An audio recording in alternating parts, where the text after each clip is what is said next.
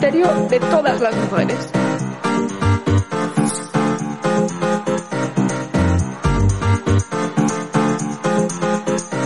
En Radio Cadena Española no nos cansamos.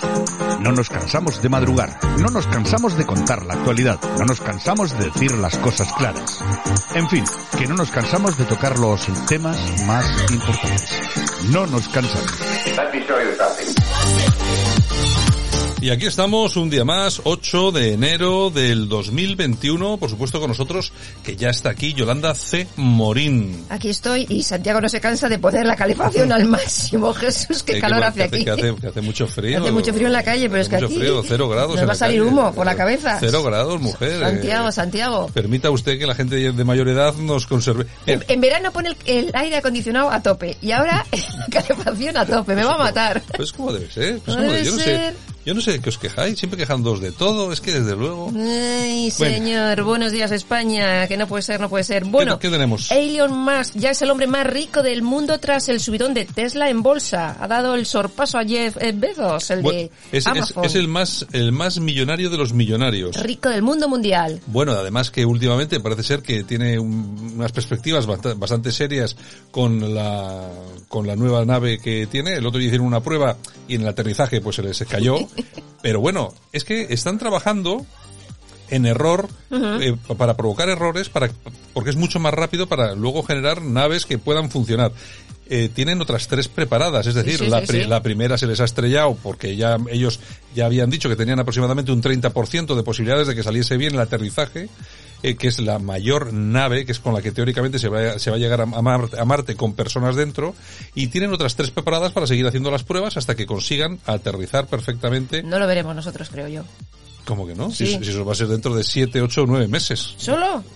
Claro, mujer, pues claro, es que desde luego tienes una... Ay, señor, señor, señor. Bueno, y el trato de los informativos españoles sobre Estados Unidos, sobre el Capitolio. Por cierto, la mujer blanca asesinada a manos de policía, eh, nadie ha salido a protestar a las calles, ¿no? No, no, sobre esto Era no. blanca. Sobre esto, sobre esto no, no dirán absolutamente nada. Yo a mí, mira, vamos a ver, yo, tú ves todo, todo lo que ocurrió en el, en este contexto y dices, bueno, pues que tampoco me gusta, ¿no? La gente como muy disfrazada, una serie de cosas así como bastante raras y tal, ¿no?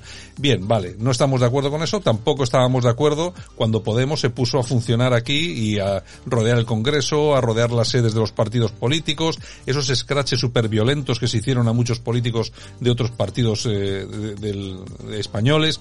Bueno, pero es que resulta que ahora les parece muy mal lo que han hecho los partidarios de Trump en Estados Unidos, pero cuando ellos han hecho en Cataluña, acordaron la que montaron en Cataluña.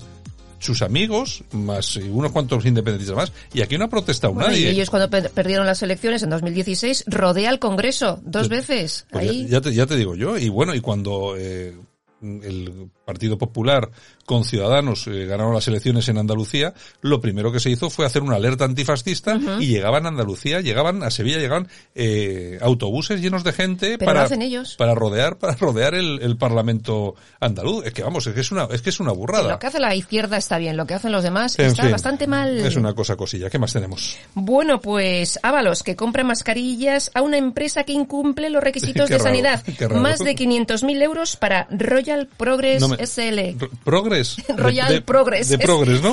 De Progress. Mira, eso, es- eso del progreso con lo de Progress. Lo han puesto ahí. ahí está. ¿Qué más? En fin, bueno, y en Periodista Digital que nos cuentan que Ana Rosa Quintana regresa de sus vacaciones abofeteando al ministro Illa. Ha asegurado que este es un gobierno del marketing y de la frivoli- frivolidad. Y bueno, y ha dicho que es una anormalidad democrática. Justamente O sea, lo contrario que decía eh, la amiga Padilla en Sálvame. Ay, un hombre correcto, era muy correcto. Bueno, y en ABC nos cuentan que Arrimadas ficha a la periodista Ana Grau para las elecciones catalanas. En la actualidad colabora con Radio Televisión Española, La Sexta y La SER. Es decir, con todo, con todos los medios conservadores. es, es que estos, estos son así. ¿eh? Yo no, eh, bueno, en fin, bueno, ¿qué, qué- qué vas a hacer? Son, son cosas que, son cosas que pasan. ¿Qué más tenemos? Bueno, y nos vamos a Estrella Digital porque Sánchez cumple un año de investidura mientras prepara un cambio de gobierno. Qué emocionante. Sustituirá a Illa a Izeta, Izeta a Illa. Sí, no, sí va a ir por ahí la cosa. Va a ir sí. por ahí la Yo creo cosa, que sí, ¿no? vamos a pasar del filósofo Al al, bailarín. bailarín. al bailarín. Yo creo que sí, va a ser así. Bueno, y nos vamos a News. La secretaria de Estado de Sanidad, Silvia Calzón, no ve necesario un confinamiento total. Dice que la sanidad pública tiene suficiente capacidad para vacunar. Castilla y León está confinada a las fronteras cerradas. Bueno, y eso, dices, no, es que tengo suficiente capacidad para vacunar.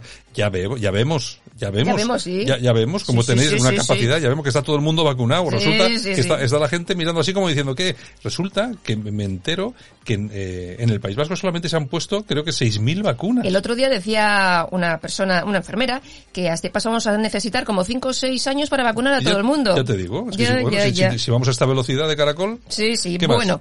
Moncloa.com. Señales de municipio comprometido contra la violencia de género en Tarazona de la Mancha. Mira en qué gastan el dinero, ¿eh? Muy bien. Según entras en Tarazona de la Mancha, esos cartelitos. Vamos a ver, que es que luchar, con- luchar contra la violencia, contra las mujeres y contra que está muy bien, pero ¿usted cree que es el momento ahora de gastar dinero en estas cosas? Pues de, no. de verdad que es el momento Pues no. con la que está cayendo? Pues nada, bueno, en fin. En fin, bueno, ingresada por coronavirus una trabajadora de una residencia de mayores en Burela, Lugo, tras ser vacunada.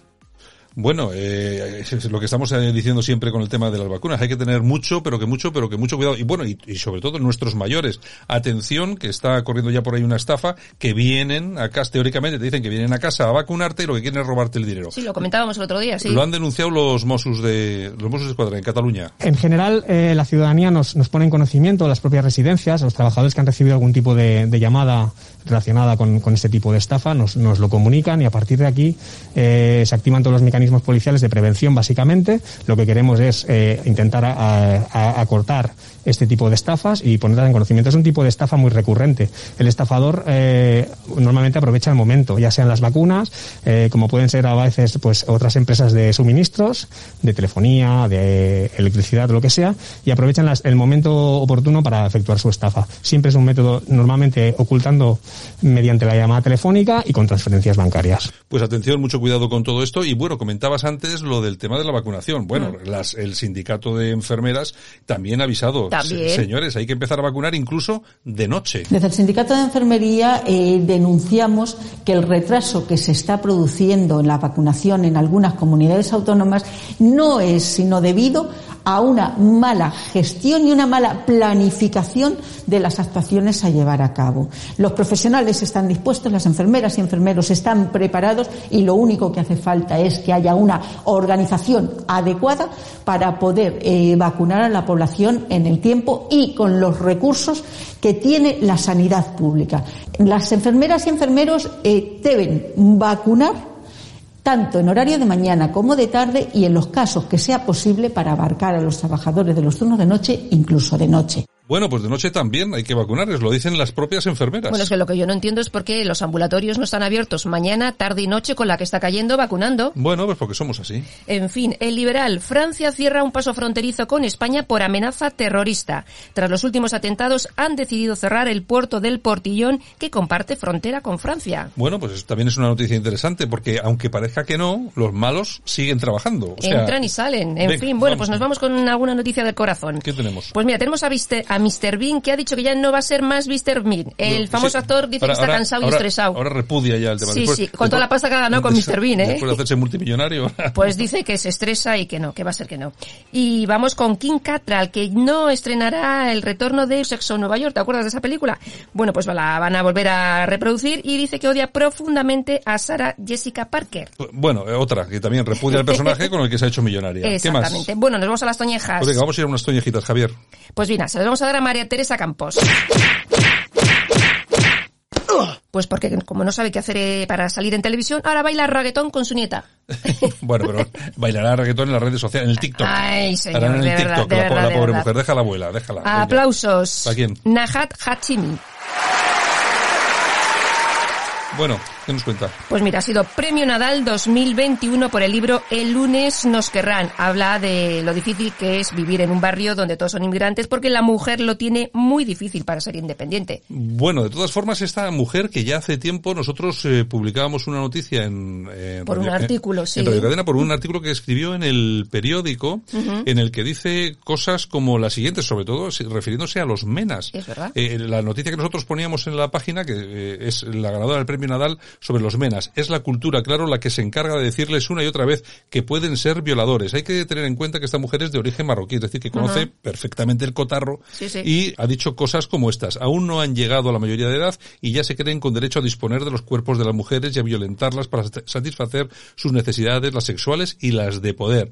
Es la cultura, claro, la que se encarga de decirles una y otra vez que pueden ser violadores, que tienen derecho a serlo. En el caso de los menores extranjeros no acompañados, los menas, la cultura machista es doblemente transmitida. Sabemos que han crecido en un país donde el acoso es el pan nuestro de cada día, es decir, que el acoso es algo normal, donde las mujeres siguen ocupando un lugar de segunda y les corresponde a ellas protegerse de las agresiones. Esto, entre otras cosas, se recoge más en el artículo, a todos los que les interese, se pueden pasar por nuestra página. De todas formas, tú Lo imagínate. dice la ganadora del premio Nadal. Lo dice la ganadora del premio Nadal, pero bueno, también es de origen marroquí, pero es que si es cualquiera de nosotros diríamos esto, que es evidente, Seríamos pues la que, la que se montaría, pues bueno, a mí me parece muy bien que digan estas cosas, sobre todo porque a más de uno, a más de uno, seguramente que le habrán abierto los ojos. En fin, bueno, pues nos vamos con las efemérides. Venga, vamos con las efemérides.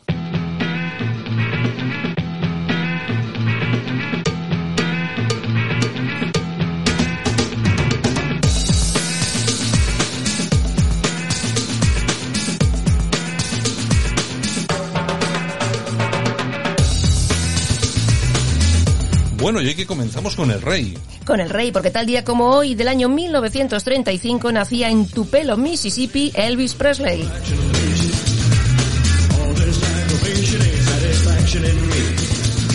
El rey del rock and roll comenzó su carrera en el año 1954 cosechando éxitos en todo el mundo.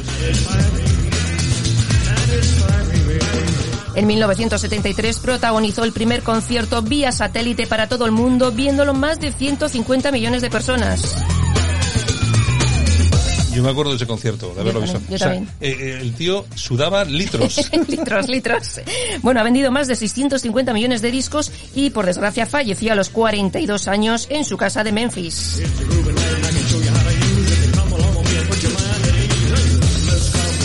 Bueno, yo voy a aprovechar para saludar a un oyente nuestro que se llama Yagoba, que es fan, no, lo siguiente de Elvis Presley. Me parece muy bien. Bueno, saludo- un saludo para Yagoba. Y también seguimos con nuestras efemérides porque tal día como hoy del año 1958, Bobby Fischer gana en Estados Unidos el Campeonato Nacional de Ajedrez con 14 años. Y tal día como hoy del año 1957 nace el bailarín Nacho Duato, cumple 64 años. Y nos vamos al año 1939 porque tal día como hoy de ese año nace la diseñadora Carolina Herrera, cumple 82 espléndidos años. Y tal día como hoy, pero del año 1990, fallece el poeta Jaime Gil de Viedma. Bueno, pues ya hemos pegado un recorrido a la prensa de internet, también las, eh, las efemérides, y mañana regresamos, Yolanda. Vale, pues un besito a todos. Venga, chao, hasta Adiós. mañana. Nosotros que continuamos aquí en Buenos Días España con más información y con más opinión.